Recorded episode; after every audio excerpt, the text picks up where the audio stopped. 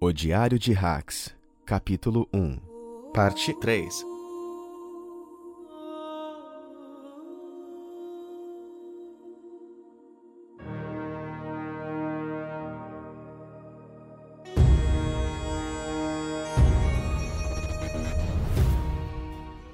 O quarto do capitão era grande e tinha cheiro forte de rum e charuto. Em um canto havia uma grande cama com lençóis de seda, provavelmente fruto de saques.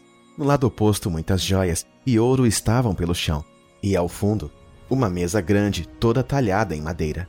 Atrás da mesa estava o capitão Barbarossa, fumando um charuto e rindo. Eu sabia que a Sociedade dos Nove enviaria alguém muito bom para me assassinar. Mas nunca imaginaria que seria você, Rax.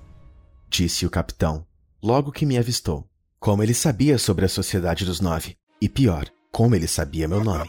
A risada do capitão foi interrompida pelo tiro de um canhão, que fez os aposentos do capitão tremer. Aproveitei a distração e avancei para cima de Barbarossa, que defendeu meu golpe usando uma cimitarra. Quando o chino vibrava o ar perto de seu pescoço, o capitão se abaixou rapidamente, me chutando para o outro lado da sala. Que pressa é essa?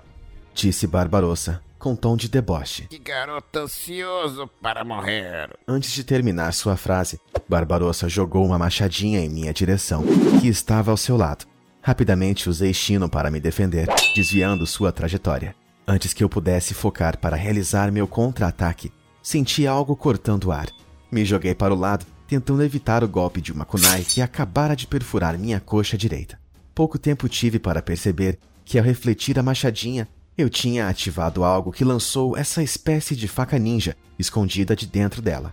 Eu já tinha lido sobre esse tipo de armas antes, mas apenas em livros na biblioteca da Sociedade dos Nove. Barbarossa, além de ter citado meu nome e o nome da Sociedade dos Nove, ele ainda estava usando armas de assassinos antigos dos Nove. Rapidamente me coloquei de pé e mudei totalmente minha posição de combate. Eu não estava lutando contra um pirata qualquer.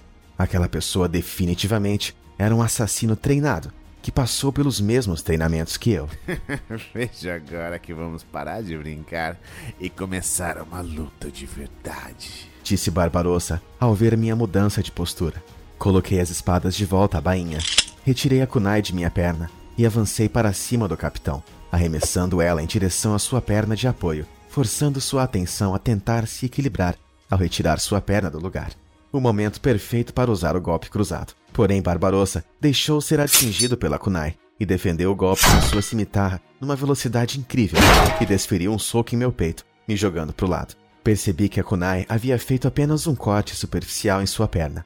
Por debaixo daquela roupa de pirata, ele provavelmente estava usando uma armadura ou uma cota de malha. Ao cair no chão, ouvi a cimitarra cortando o ar em minha direção. Só tive tempo de erguer as duas espadas cruzadas em forma de X para bloquear aquele golpe.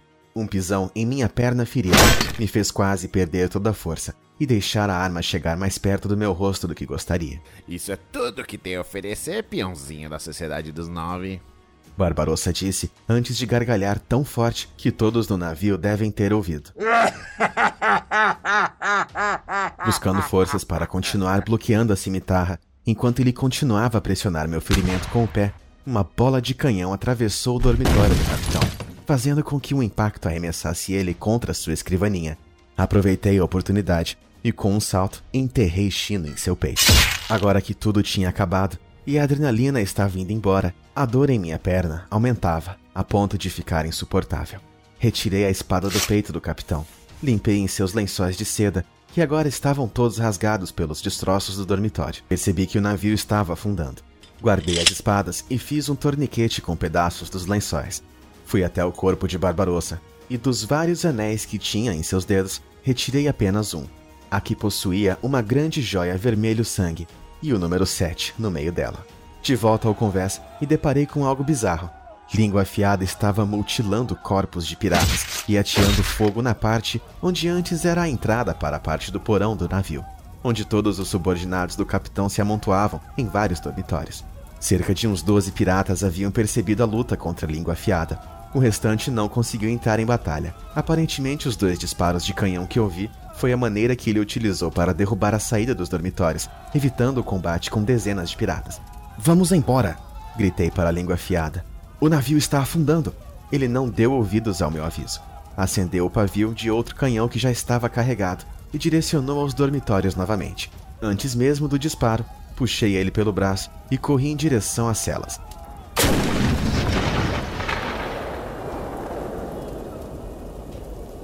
Quando vi que ele estava mais calmo, apontei para a janela por onde entrei no começo de toda essa bagunça. Venha, me siga. Do outro lado dessa janela está amarrado meu barco, disse para a língua afiada, tentando demonstrar que estava com muita pressa. Saltei pela janela e logo atrás ele veio. Remei o mais rápido possível até estar longe do perigo de ser engolido pelo mar junto com os restos do navio escuridão. Enquanto descansava de toda essa correria, assisti em silêncio o fim do navio. Alguns minutos depois, após o navio afundar, tudo estava tão calmo e tranquilo como se nada tivesse acontecido ali. Apenas alguns pedaços de madeiras e barris batendo no meu pequeno barco, enquanto remava em direção à costa da Vila de Ferro.